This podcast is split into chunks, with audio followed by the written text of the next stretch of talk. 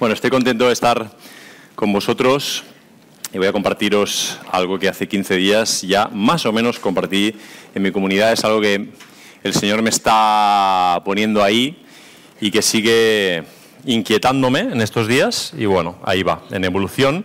Así que si, si quieres abrir tu Biblia en Lucas, en el capítulo 10, vamos a ver un texto ahí y voy a compartiros algunas reflexiones sobre ese texto. Dentro de ese texto está la famosa parábola que todos conocéis bajo el nombre de la parábola del buen samaritano. La historia o el relato del buen samaritano que eh, todos habéis oído, incluso muchas veces. Espero que eso no os distraiga de lo que quizá pueda deciros esa parábola hoy. Pero esa parábola no es todo el texto. Esa parábola empieza en el versículo 30 y dura hasta el 35, pero está dentro de un contexto. Y a mí me gustaría hablaros de todo ese texto, ¿vale? Empezando del 25 hasta el 37.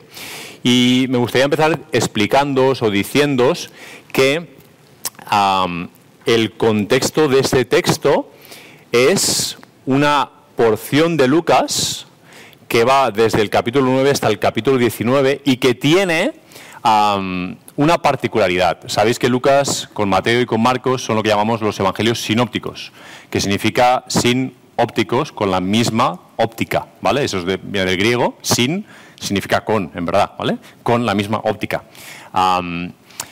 entonces, muchos de los textos que leemos en, unos, en algunos de estos evangelios tienen textos paralelos. Tú puedes leer el texto e irte al otro evangelio y leer un texto del otro autor que explica lo mismo y ves algunos detalles que te ayudan a coger igual más perspectiva. Bueno, desde Lucas capítulo 9 hasta el capítulo 19 es una de las secciones más exclusivas de la pluma de Lucas, es decir, no tiene muchos paralelos. De hecho, el texto que vamos a ver hoy no tiene textos paralelos. No te puedes ir a Mateo a aprender nada, no te puedes ir a Marcos a aprender nada porque solo está aquí, ¿vale? Y empieza diciendo que un doctor de la ley, versículo 25, se levanta para tentarlo diciendo, maestro, ¿qué haré para heredar la vida eterna? Como os digo, el texto no tiene paralelos, así que no te puedes ir a ningún otro sitio a ver si la pregunta está formulada con algún otro matiz, con algún otro detalle, pero en Mateo capítulo 19 hay otra historia que nos explica el Evangelio de Mateo, que es la que seguramente conocéis como la historia del joven rico. ¿Os suena esta? Pues este joven se acercó, en el capítulo 19 de Mateo, versículo 16, se acercó a Jesús y le hizo una pregunta casi idéntica. La pregunta era, maestro, ¿qué bien haré para tener la vida eterna? ¿Veis que es prácticamente es igual? Estas preguntas, más allá de lo que sabéis del texto, solo con la pregunta nos expresan que este joven y este doctor tienen una inquietud, hay algo en su interior que yo no sé si ellos saben qué es o no lo saben, pero les lleva a ambos a preguntar a Jesús qué hay que hacer para heredar la vida eterna. Está claro que tienen una inquietud supongo que es algo con lo que podéis empatizar. Muchas veces tenemos por dentro inquietudes, a veces no sabemos ni verbalizarlas, no sabemos cómo expresarlas, pero sabemos, estamos inconformes. Y les lleva a preguntar esto. Ahora, en el caso de Lucas, en el caso de este doctor de la ley, el texto nos dice que lo pregunta para tentar a Jesús. O sea, ya le aplica una mala intención.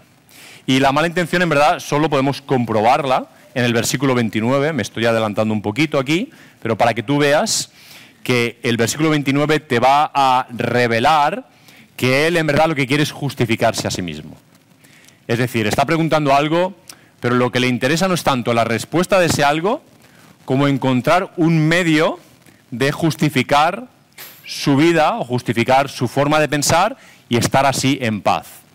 Supongo que más de una vez te habrás descubierto a ti mismo o a ti misma siendo acusado o acusada por tu conciencia y haciendo cosas y en el camino descubriendo que tus intenciones no son tan puras, que no eres tan santo que no, y que hay cosas que tratar. ¿vale? Así que, bueno, tenemos este doctor de la ley. Ahora bien, este doctor de la ley es precisamente doctor. ¿Qué significa eso? Significa que es una persona formada más que la mayoría. En nuestra sociedad todavía ah, tenemos la figura del doctorado. tú estudias en una universidad y te sacas un grado en algo. Y luego hay gente que estudia másters, que hoy día son un negocio, un negociaco, ¿eh? másteres privados, públicos, de todo tipo. Los hay que estudiar seis meses y ya tienes un máster, otros tardas tres años. Lo del máster ya es una historia. Ahora bien, por encima de eso está el doctorado, y eso ya es una cosa más seria. No hay doctorados así, todos son bastante bastante serios, bastante formales, y uno tiene que pasar normalmente por un proceso de unos cuatro años de formación con la gente más competente en la materia y presentar un avance en cualquier disciplina para ser, para ser llegar doctor de algo. No estamos hablando de médicos, no estamos hablando de doctores, los doctores cuando tú vas al médico, es un doctor, sino un doctorado en algo, en bioquímica, en lo que sea. ¿sí? Bueno, este señor, a mí me gusta decir esto, que tiene un doctorado en la ley. Es una broma, evidentemente no estudió un doctorado moderno, pero estudió más que la mayoría para conocer la ley. Es un experto en la ley, en la Torá, en los libros que nosotros llamamos Génesis, Éxodo, Levítico, Números y Deuteronomio.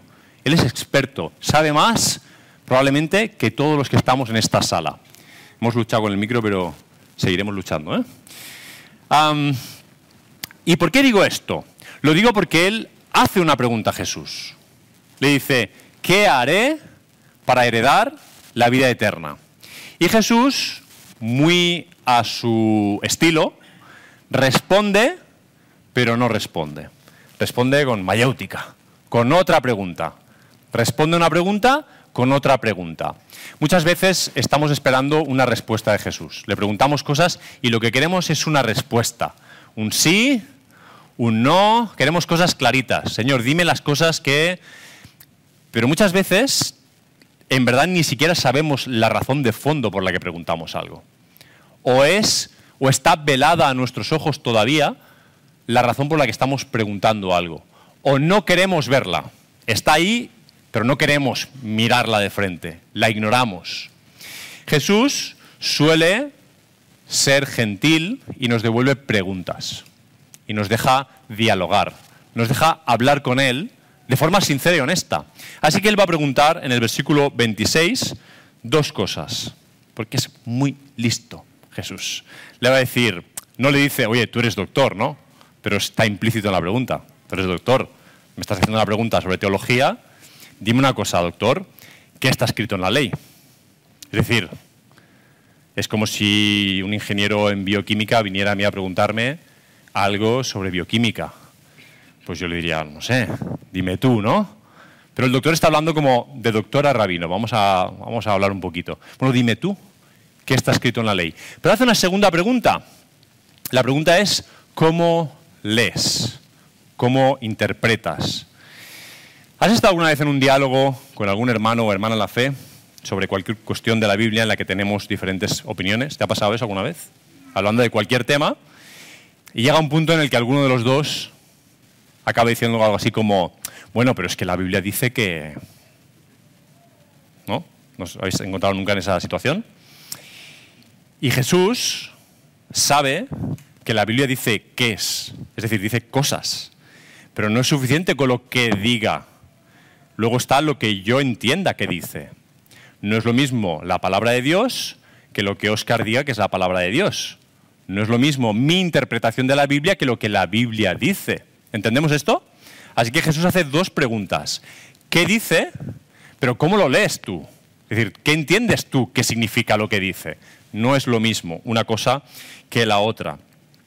Bueno, eh, por si esta diferencia te parece extraña o crees que es moderna, crees que es una cuestión académica, crees que es algo de hermenéutica que solo los exégetas tienen que saber y más palabrejas de teología, déjame que te recuerde que en Nehemías, capítulo 8, versículo 8, hay una escena en la que el pueblo de Dios eh, está escuchando la ley. Les están leyendo la ley a todo el pueblo, no a los listos, no a los académicos. Les están leyendo la ley a todo el pueblo y en el estrado están los lectores y luego están los escribas al lado que van explicando lo que significa la ley que está siendo leída. ¿Por qué hacen eso? Porque no es suficiente con lo que la Biblia dice. Yo tengo que interpretar lo que la Biblia dice. Porque tú piensas una cosa y yo pienso la otra. Y las dos no pueden ser. Entonces, la Biblia dice cosas, pero nosotros estamos llamados, tenemos la responsabilidad de interpretar las cosas que la Biblia dice con la ayuda de Dios. Y sigo luchando con el micrófono. ¿Estáis bien vosotros? Yo aparte del micrófono estoy muy bien. Esto es una lucha, déjame que beba. Ahora estoy mejor. Así que Jesús le devuelve preguntas. ¿Qué dice la escritura y cómo lo lees tú? Y recordáis que está hablando con un doctor, un doctor en la ley. Este señor sabe. ¿Sabéis qué nos pasa cuando leemos el Nuevo Testamento y vemos palabras como fariseo, escriba, doctor en la ley? ¿Sabéis qué nos pasa a los evangélicos? Que ya hemos leído esos textos y sabemos que es el malo de la película. ¿Sabes cuando ya has visto la película y sabes que el malo aparece? ¿Sabéis que las películas de hoy en día hacen que el malo no parezca malo para en algún momento de la película? Y tú, ¡oh! no, pero cuando ya has visto la película, ya, ya sabes quién es el malo, no tiene gracia. Leemos los textos, el doctor de la ley para tentar a Jesús y decimos, ya está aquí, el listo de turno, ya es el malo y ya tenemos unas gafas puestas y le vemos. Pero cuando Jesús le dice, ¿qué dice la ley? ¿Cómo lees? Él va a responder lo siguiente, versículo 27. Él respondió, la ley dice así, amarás al Señor tu Dios de todo corazón y con toda tu alma y con todas tus fuerzas y con toda tu mente y a tu prójimo como a ti mismo. ¿De dónde se saca este hombre esta respuesta? ¿De dónde se la saca? Es doctor en la ley. La saca de la ley. Este, esta frase pertenece a dos textos, Deuteronomio capítulo 4 y Levítico capítulo 19. Este hombre es un genio o un listillo.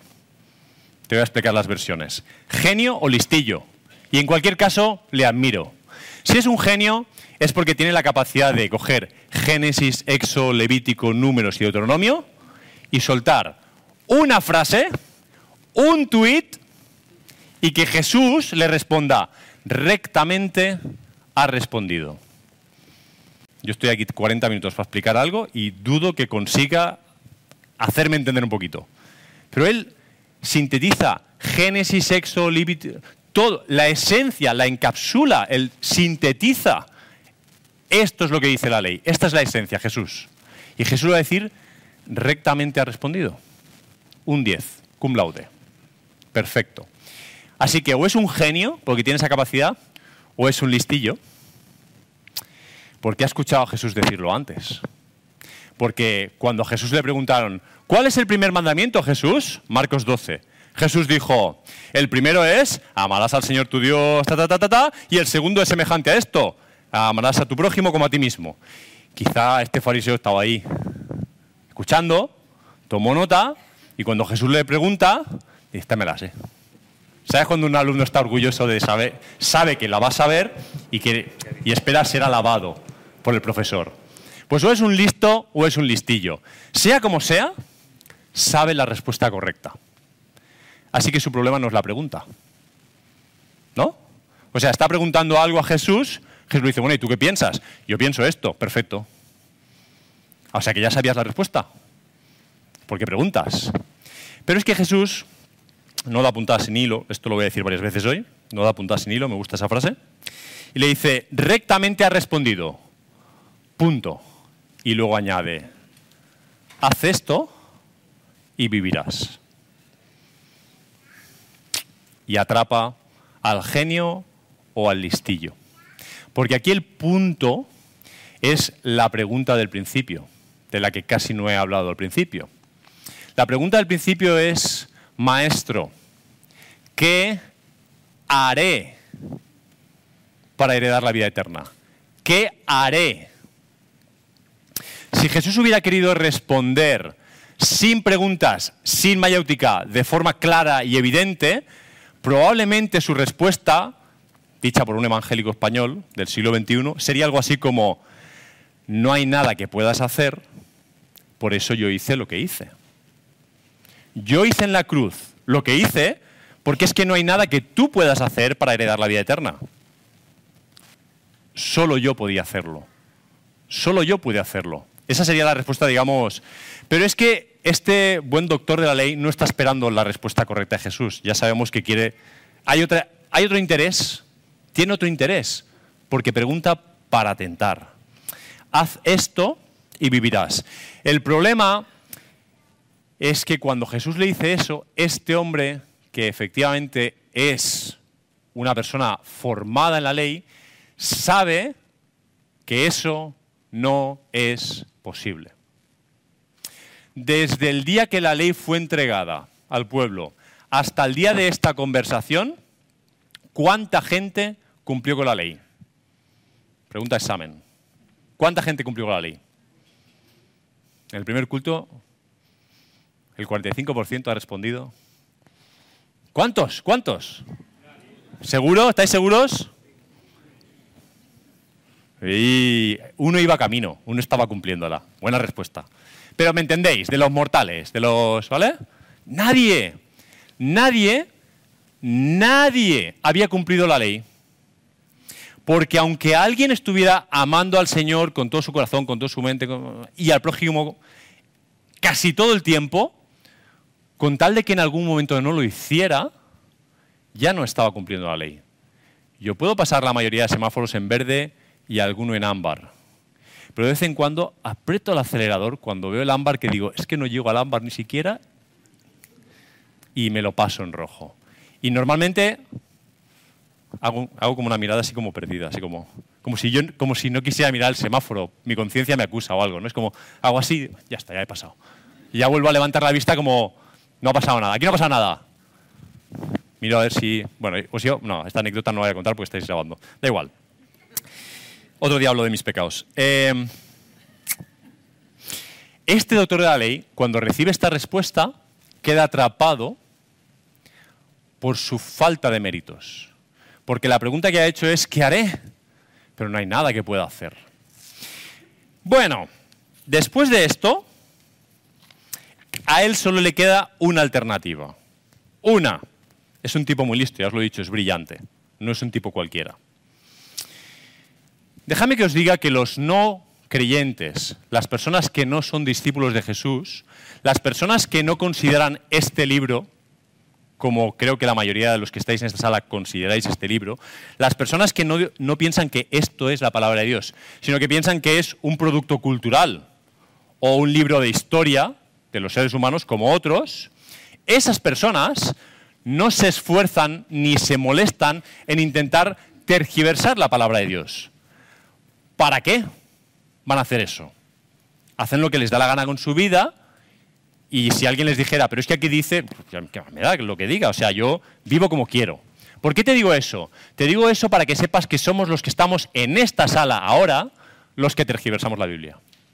Los que la retorcemos, los que buscamos alternativas interpretativas, los que cuando nos sentimos atrapados por la Biblia eh, buscamos una salida airosa a nuestro conflicto interno, somos nosotros. Así que lo único que le quedaba a este doctor en la ley cuando se sintió atrapado por Jesús, en verdad, date cuenta que por sus propias palabras, Jesús solo le había hecho preguntas, cuando se sintió atrapado solo le quedó una cosa que hacer. ¿Sabéis cuál? ¿Sabéis cuál o no? Teología. Hacer teología. Coger algún texto intentar darle un sentido diferente para tener alguna posibilidad. Entonces le hizo otra pregunta a Jesús. Ah, o sea que si hago esto viviré. Bien, Jesús. Entonces vamos a delimitar la cuestión, vamos a enmarcar la situación en la que estamos para que yo pueda vivir de esta manera. Dime Jesús, ¿quién es mi prójimo? Porque si para yo heredar la vida eterna tengo que amar a Dios con toda mi fuerza y al prójimo como a mí mismo, necesito saber quién es mi prójimo para entonces poder vivir. Así estoy justificado, buscando algún juego teológico detrás del que esconderme, porque en verdad mi vida ya está atrapada y no puedo hacer nada. Pero bueno, él hizo esta pregunta, que podría ser una pregunta legítima, podría ser una pregunta legítima si no estuviera motivada por las motivaciones que tenía este hombre. Sería legítimo que preguntáramos, bueno, quién, según la Biblia, quién es el prójimo, ¿no? Ahora, ahora es que viene la historia, amigos. Jesús no explicó esta parábola en el vacío, explicó esta parábola aquí y ahora. ¿A quién se la explicó? A un doctor en la ley, judío. ¿Y dónde se la explicó? ¿Sabéis dónde se la explicó? En el capítulo 9, versículo 51, se nos dice que Jesús empieza a caminar desde, Galilea hacia Jerusalén y se nos explica que cruza Samaria, cosa que los judíos no hacían. Los judíos rodeaban Samaria porque tenían un pique histórico con los samaritanos, lo que viene a ser un Barça Madrid de toda la vida, pero racial, ¿vale? No soportaban los samaritanos ni los samaritanos a ellos. Ahí tenéis la conversación de la mujer samaritana con Jesús y otros muchos ejemplos donde se puede ver eso. Así que Jesús está cruzando Samaria con sus discípulos camino a Jerusalén cuando habla con este doctor de la ley y en esta conversación, cuando él le pregunta quién es mi prójimo, es cuando explica esta historia. ¿Leemos la historia? ¿Sí? Si me dicen que no, no sé qué, hago ahí. Si alguien me dice no, no, no la leas. No sé por qué lo pregunto, no voy a daros alternativa real. Versículo 30. Cierto hombre bajaba de Jerusalén a Jericó. Cierto hombre. ¿De qué nacionalidad? No lo sabemos. Bíblicamente no lo sabemos. Pero si tuviéramos que jugarnos los cuartos, diríamos judío. Baja de, de Jerusalén a Jericó está claro que el oyente interpreta que lo más probable es que sea un judío. Vale. Este hombre cae en manos de salteadores. Tienes que recordar que Jerusalén está en alto, Jericó está mucho más en, llano, que hay un descenso notable, que hay que bajar por caminos de montaña, y que los caminos de montaña de estos caminos de los que estamos hablando son como los, como los rincones oscuros de las ciudades por la noche donde te asaltan. Es decir, nadie te asalta para robarte la cartera, intentan birlártela sin que te des cuenta, pero nadie te asalta con violencia en las ramblas a las 4 de la tarde, a pleno sol, porque hace demasiado calor para eso. Pero si te metes por los callejones a las 2 de la mañana, pues oye, tienes tus posibilidades. Estos caminos no eran caminos ni para ir en momentos oscuros, ni para ir demasiado solo. Y Jesús pone a este hombre solo en estos caminos y pues efectivamente le atacan. Realmente es muy improbable que esta sea una historia verídica. O sea, que alguien sufrió esto es seguro, pero que Jesús probablemente está inventando esta parábola, esta historia, para hacer comprender algo a los oyentes. Dicho de paso, si no empatizamos con la historia, la historia no tiene ningún sentido. Si Jesús te explica una historia y tú no tratas de empatizar con la historia, la historia no va a ayudarte en nada. Así que tienes un hombre, probablemente judío, que está bajando hacia Jericó, que es asaltado y que dice el texto que le desnudaron, poco gratuito, salvo que quisieran robarle la ropa también. Le golpean, a lo mejor también un poco innecesario, pero ya sabemos cómo es la violencia, y se van dejándolo medio muerto. Por coincidencia, dice Lucas, no sé por qué, me parece un poco, me parece irónico. Me encanta Jesús en estas cosas. Por coincidencia, pasaba un sacerdote por ahí. Ay, hombre, qué casualidad, un sacerdote, justo Jesús era un sacerdote. Mira que hay gente, no hay tantos sacerdotes en porcentaje de la población. Qué coincidencia. ¿A quién le está contando la historia? ¿Que es amigo de quién? De los sacerdotes si están en el mismo negocio prácticamente, ¿no? ¿Quiénes están en ese negocio? En ese negocio están los doctores de la ley, los escribas, los sacerdotes, la gente que se dedica históricamente en el pueblo de Dios a, servir a Dios, a su palabra. Así que le está diciendo uno de los tuyos. Lo que el doctor de la ley escucha es, pasa por ahí uno de los tuyos. ¿Y qué hace? El texto es muy corto, ¿eh? Dice, y al verlo, pasó por el lado opuesto. A mí me gusta el teatro, me gusta, me gusta. ¿Sabes cuando tú vas por la calle, por la ciudad de noche,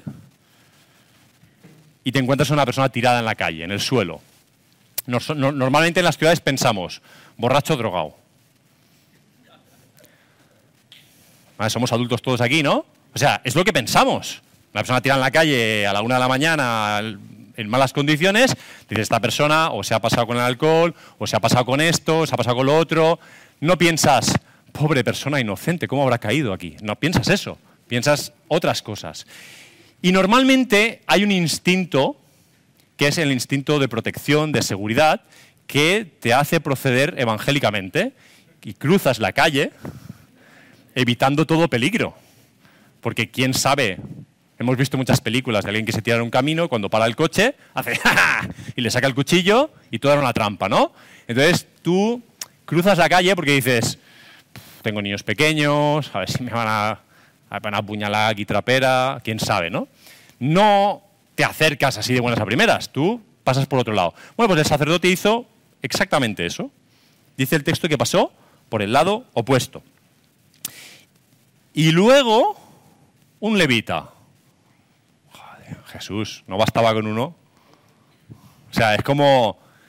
A Jesús le gusta el picante, le gusta la pimienta, está como añadiendo. Ahora un levita, otro apartado por Dios desde la salida de Egipto para dedicarse a las cuestiones espirituales.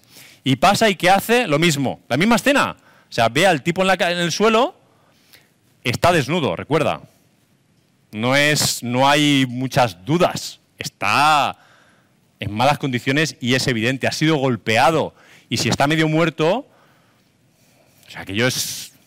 Y lado opuesto, el lado opuesto. Pasa casualmente una tercera persona, que casualmente es un samaritano. Casualmente Jesús está cruzando Samaria mientras cuente esa historia. Probablemente hay oyentes samaritanos en la historia. Debían estar encantados con la historia. Un samaritano pasa por ahí y se acercó a él y al verlo, dice el texto, fue movido a compasión. Y luego te empieza a explicar un montón de cosas que hace. Dice que allegándose, vendó sus heridas, derramando aceite y vino, poniéndolo sobre su propio caballo. Y esto es importante, porque hasta aquí tú has imaginado en tu mente la historia así. El samaritano viene por el camino, ¿verdad? Viene por el camino. Pero el samaritano viene por el camino. Porque viene a caballo. Y tú no habías imaginado el caballo. ¿A qué no habías imaginado? Dime la verdad. ¿Te lo habías imaginado o te lo habías imaginado? Pero el texto te dice que le va a ceder su cabalgadura. Por lo tanto, el samaritano venía a caballo. Lo cual te informa de varias cosas. Tiene un caballo tiene un cierto poder adquisitivo. No todo el mundo tiene un caballo. ¿Y dónde va este señor a caballo? Pues no lo sabemos, pero a algún sitio va. Es un comerciante, es un médico, eh, alguien es y va a algún sitio. Bueno, él venda sus heridas con aceite, con vino, o sea que se gasta su aceite y su vino, lo pone sobre su caballo, hasta ese momento él iba a caballo, ahora va a pie y lleva un herido en su caballo, lo lleva a un mesón, cuida de él, al día siguiente se marcha, saca dos denarios, que con lo que sabemos del Nuevo Testamento, sabemos que un denario era la paga de un día a un trabajador, lo que implica que una familia podía vivir un día con un denario. Son los cálculos que se hacen. Si le da dos denarios y una, una familia podría vivir dos días con eso, podemos interpretar que este hombre herido podía sobrevivir en el mesón cuatro o cinco días, porque solo era uno. ¿Estamos? Es un... Pero para ponernos en situación deja dos denarios y le dice al mesonero que lo cuide y que todo lo que gaste de más, yo te lo pagaré cuando regrese. Fin de la historia. Fin de la palabra del samaritano. Podríamos decir muchas cosas, pero vamos a decir pocas. ¿Qué hace el samaritano que sea distintivo? que sea diferente a lo que han hecho las otras dos personas. De acuerdo al texto hay tres cosas, ¿vale? Pero yo solo voy a incidir en dos. Número uno, se acerca. ¿Recuerdas a los otros dos? ¿Qué habían hecho? El lado opuesto. Opuesto significa lo más lejos posible. El opuesto, el contrario. Si estás en este extremo, yo me voy al otro extremo. Mientras que estos dos se van lo más lejos que pueden, la respuesta inicial de este hombre es acercarse, que es la respuesta contraria. ¿Estamos de acuerdo con la física de este asunto? ¿Sí? Lo segundo, dice, lo ve. Lo mira. ¿Qué haces tú cuando no quieres atender algo? Te vas al lado opuesto y miras para otro lado. Porque es la manera de no saber, es la manera de no sentir, es la manera de no despertar la conciencia, es la manera de anular la vida, no mirar, no saber, evitarlo. Y hay una tercera cosa que dice el texto. Dice, fue movido a compasión. ¿Se mueve la compasión o le mueve otro? Fue movido a compasión.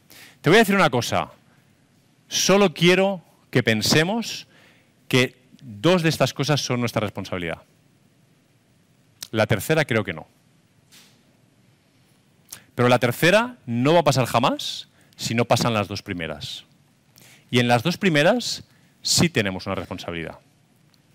Creo que cuando genuinamente nos acercamos, que significa que nos interesamos, y miramos, vemos lo que de verdad está pasando, entonces, a veces, Dios nos mueve a compasión, nos mueve a misericordia. Porque yo quiero ser sincero, no voy a hablar de vosotros, o sí. No somos tan diferentes. Voy a hablar de mí y probablemente te identifiques. Yo no hubiera hecho todo esto. Vendar heridas, gastarme aceite, mi vino, bajarme el caballo, subirle al caballo, caminar por kilómetros con él, buscar un mesón, llevarle al mesón, pagar por él, eh, vincular al mesonero en la situación, decirle, responsabilizarme de lo que no sé si se gastará o no se gastará, ni de broma. Yo no soy esa persona. La única persona que es así es Dios. La única persona que es así es Jesús.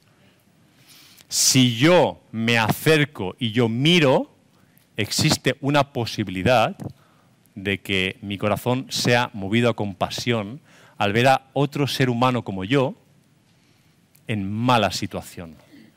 Y a lo mejor Dios despierta mi corazón y me dice, estás aquí y solo están, eh, solo están él y tú. No hay nadie más. ¿Cómo vas a pasar de largo? En nuestro país hay leyes que penalizan a las personas que ven un accidente y pasan de largo. Hasta la ley civil se da cuenta de eso. Pero aquí el tema es acercarse y mirar. Eso es lo que lo cambia todo. Porque son las decisiones que tú evitas sabiendo que si las llevas a cabo, empiezas a perder el control de la situación. Quizá Dios me mueve a, vete a saber qué. Os he dicho que la historia acaba ahí, la historia, la parábola, pero el texto tiene dos versículos más. Dos más. Acuérdate que la historia se la está explicando Jesús a un doctor en la ley. Ahora le ha explicado esta historia. Y entonces mira al doctor y le hace una pregunta. La pregunta es, ¿quién de estos tres, cuántos personajes hay en la parábola? ¿Jugamos al precio justo? ¿Cuántos hay?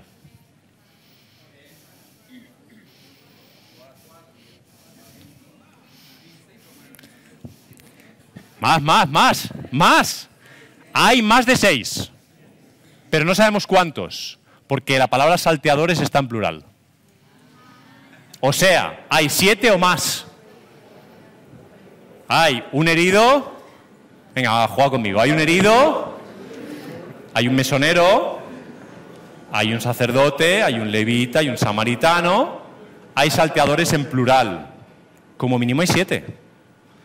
A la que cuando tú le... y un caballo, gracias. Gracias. del partido de los animalistas, gracias. Como mínimo siete personas y un animal. ¿Cuántas veces te habías asociado tú con alguien más que el samaritano, que es con quien más te gusta asociarte? Y dices, bueno, yo me identifico con el samaritano, más o menos. ¿Alguna vez tu conciencia te ha dicho, un poquito de sacerdote, un poquito de sacerdote si que eres? ¿Chiste? ¿No vez? Vale, es igual. Un poquito levita, un poquito de sacerdote quizá tengas. Pero ¿cuántas veces has pensado que tú a lo mejor eres el herido?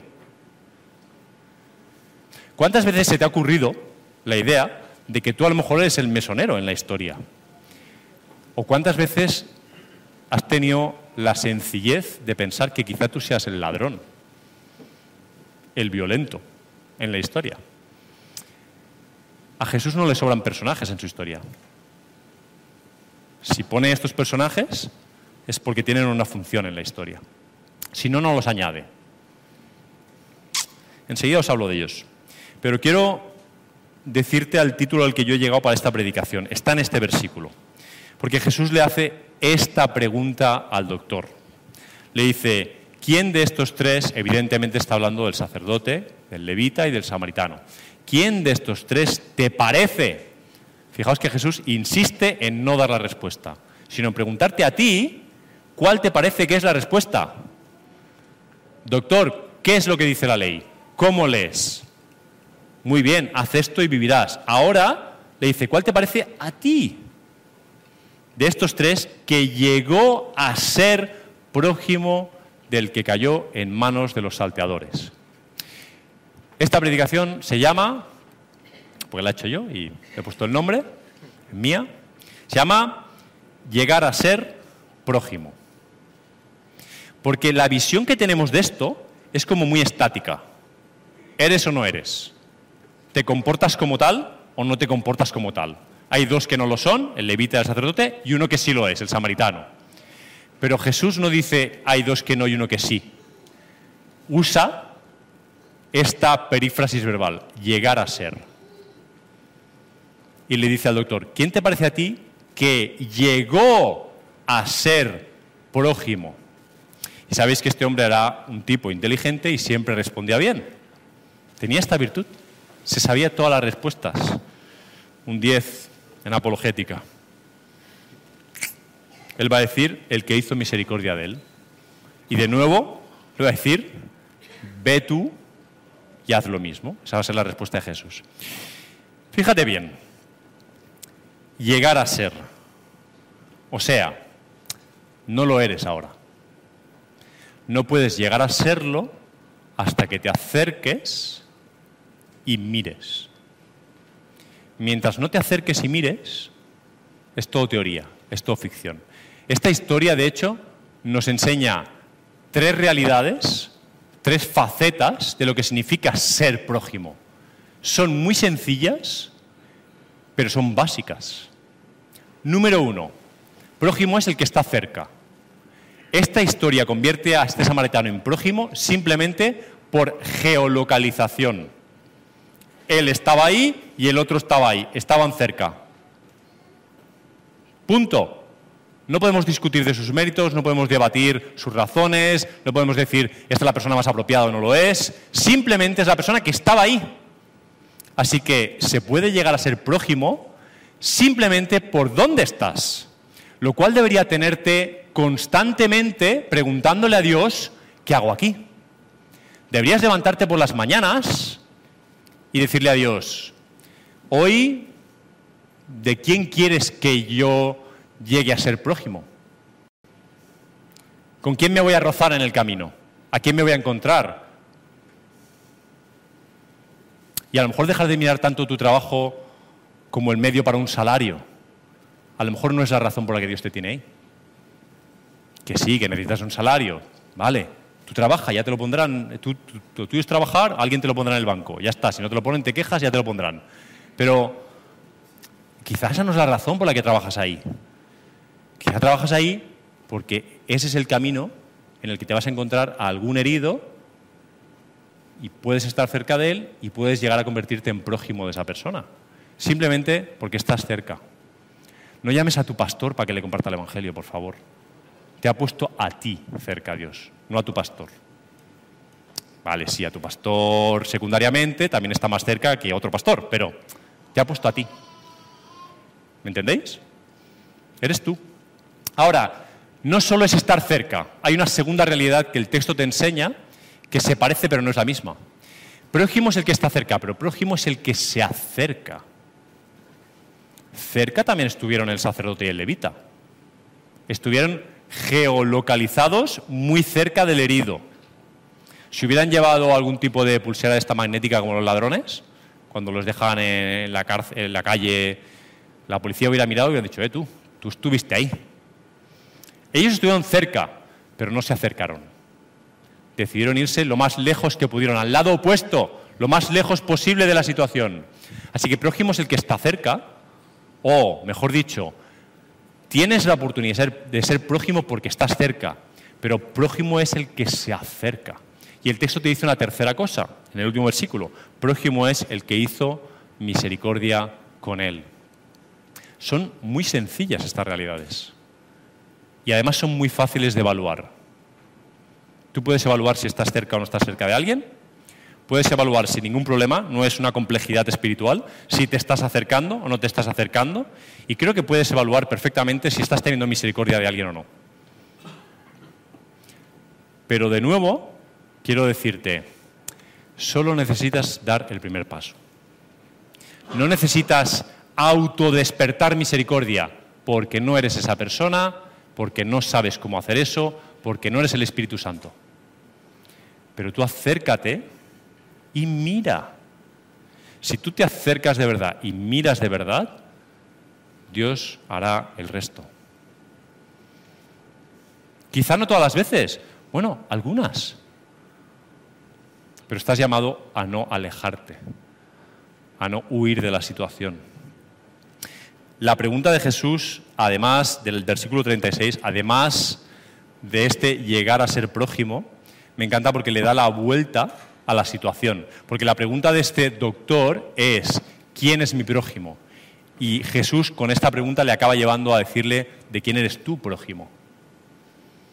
Aquí la pregunta legítima, la pregunta teológica, se tiene que convertir en una pregunta pastoral, se tiene que convertir en una pregunta real. ¿Quién es mi prójimo? Vamos a teorizar sobre ello. No, la pregunta es, ¿de quién eres tú prójimo? ¿O de quién quieres llegar a ser prójimo? ¿A quién estás dispuesto a acercarte? ¿A quién estás dispuesto a mirar? Eso va a convertirte en prójimo de personas. El versículo 37 con el que acaba esta historia ah, dice, después de que él diga, el que hace misericordia con él, Jesús le dice, ve tú y haz lo mismo. Y recuerda la ironía de todo este hacer, ¿no? El hacer. ¿Qué haré, maestro? ¿Qué haré para heredar la vida eterna? Amarás al Señor, haz esto y vivirás. Y eso no lo puedes hacer. Pero Jesús le da una vuelta de tuerca de nuevo y ahora lo que hay que hacer es misericordia. Y eso nos pone a todos los que estamos en esta sala en un terreno de juego asequible. ¿Quién en esta sala puede cumplir toda la ley? Nadie. ¿Quién en esta sala puede hacer como hizo el samaritano y tener misericordia de alguien? Todos podemos. No tiene que ver ni con tu cultura, ni con tu nacionalidad, ni con tus dones, ni con tu experiencia, ni con tu madurez. Todos los que estamos en esta sala estamos en la posibilidad genuina de acercarnos a alguien, mirar a ese alguien y que Dios despierte genuina compasión y podamos hacer algo al respecto. Dos cosas más para acabar. Ya te he dicho que hay siete personajes y hemos descubierto un animal también. Mira, voy a meter al animal en esto y mira que no sabía que... Voy a meter al animal. Vamos allá.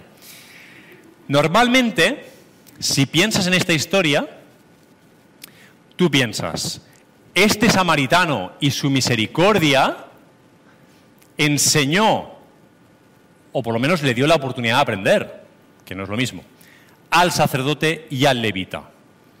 Ellos se fueron al lado opuesto, ignoraron al herido, ignoraron la misericordia. Ese samaritano y su misericordia dan la posibilidad, nos enseñan a los religiosos que somos nosotros. O sea, si elegimos las personas del mundo que pueden representar mejor al sacerdote, al levita o al doctor, somos nosotros, no son la gente de la calle.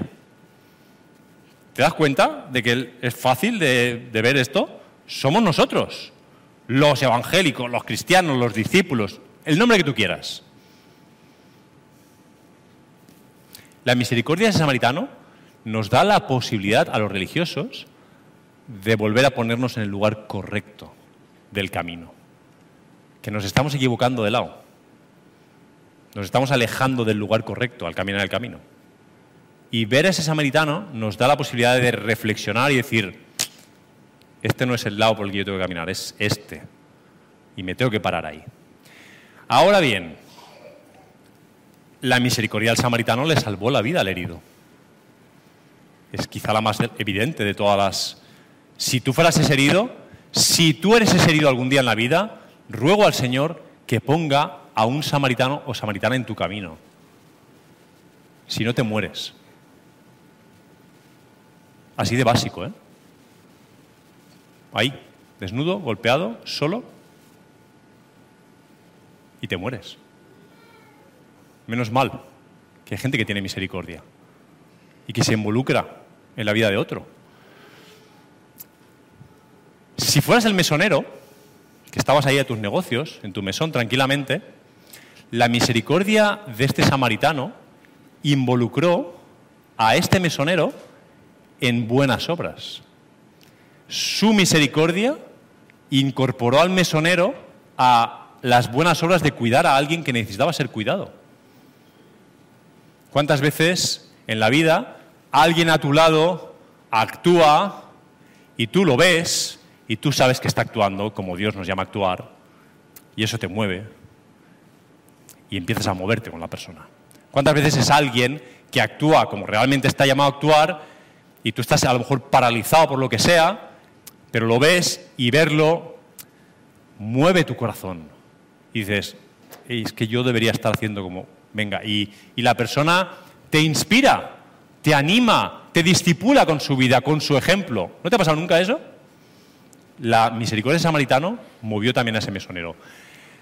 La misericordia del samaritano involucró al caballo en buenas obras, ¿vale? También, ahí lo tienes. La misericordia del, del samaritano tiene algo que ver con los ladrones o no? Porque los ladrones, claro, esos sí que son los malos malos de la historia, ¿no? Y nosotros nunca hacemos cosas malas malas. Nosotros no, solo los ladrones estos de esta historia. Pero en verdad, ¿qué sabemos de ellos? ¿Qué sabemos cómo llegaron a estar metidos en los caminos, agrediendo a la gente, robando a la gente? Bueno, ese día, no podemos hablar mucho de ellos con la Biblia, tenemos poquito, pero ese día la misericordia del samaritano hizo que esos salteadores en plural se fueran con un robo con agravantes y violencia en lugar de con un homicidio. Y no sabemos qué posibilidades abrió eso para el futuro. No sabemos si ellos llegaron a saberlo o no saberlo.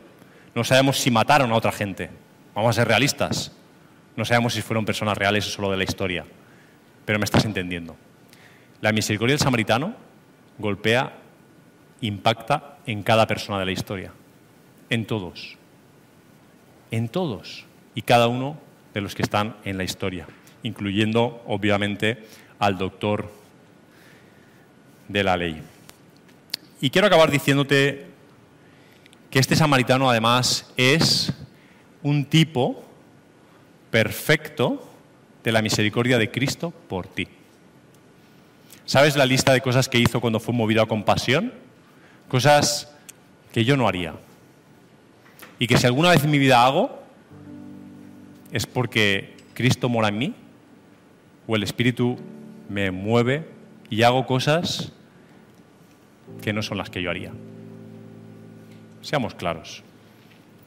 Te voy a recordar las seis o siete cosas que hizo este hombre para que te des cuenta de que en verdad son las cosas que Jesús ha hecho por ti. En verdad tú eres el herido de la historia en primer lugar. En esta historia hay un herido. El samaritano se encuentra un herido. A ti Jesús te encontró muerto ya. Estabas muerto, en verdad. No estabas medio muerto. Tú estabas muerto. Y Jesús se para en el camino a curar tus heridas. Y gasta su aceite y su vino. Y podemos hacer teología. El vino es el nuevo pacto, el aceite es un símbolo del Espíritu Santo en el Nuevo Testamento constantemente. Si quieres podemos hacer teología por ahí. Pero aunque solo fueran vino y aceite, se gasta su vino y su aceite en curar tus heridas. Incondicionalmente. Eso es lo que Jesús ha hecho por ti, pararse en el camino por ti. Y Jesús tiene cosas que hacer en la vida, ¿eh? o sea, no es una persona que no esté ocupada. Iba, iba a algún sitio Jesús, pero se para por ti. Y Jesús va a caballo también, ¿sabes? Has visto, has leído Apocalipsis, ¿no? Jesús va a caballo. Los reyes van a caballo, Jesús es rey. Él va a caballo. ¿O no va a caballo? Tendrá caballo Jesús. Digo yo que tendrá caballos. Si en Apocalipsis entra con un caballo. Pues se baja del caballo y va caminando. Se baja de, su gloria, se quita su manto de realeza, camina por la tierra como tú y como yo, para subirte a ti al caballo. No se avergüenza de llamarte su hermano, dice Hebreos. Nos ha hecho reyes y sacerdotes, reparte caballos. El suyo propio, él se descabalga de su caballo para subirte a ti al caballo, que tú lo necesitas más que él. Y cuida de ti, como este samaritano cuida del herido. El tiempo que tú necesitas que te cuide, él te cuida. Las heridas que él necesita, que tú necesitas que él te sane, él te, trata y él te sana. Y otra cosa que hace Jesús es, es involucrar a otros, mesoneros, diáconos. ¿No? Los diáconos no son otra cosa que servidores, mesoneros. Y te llama a ti y me llama a mí, dice, oye, cuídame de ese, cuídame de aquel, cuídame del otro. Y nos va involucrando en cuidarnos los unos a los otros. Vamos, la típica terapia ocupacional. Eres un adicto y para ayudarte en tu proceso, una de las mejores cosas es que te pongas a ayudar también a otros.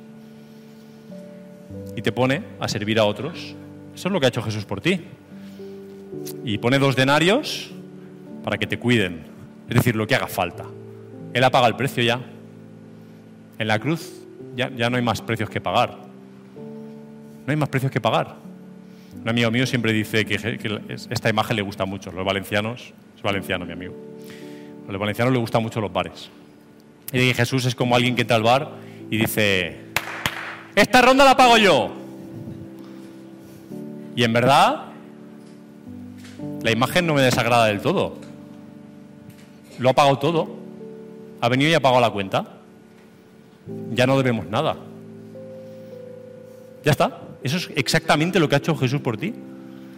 Y se responsabiliza de tu vida hasta donde tu vida llegue. El samaritano no sabe cuánto tiempo va a estar el herido sin poder caminar, sin levantarse, sin poder... Y le dice al mesonero, bueno, aquí tienes dos denarios y lo que falte cuando vuelva te lo pagaré. Jesús se ha responsabilizado de tu vida hasta el final. Tienes infinidad de textos que te enseñan que Él no va a dejar su obra a medias, que va a seguir trabajando contigo hasta el final.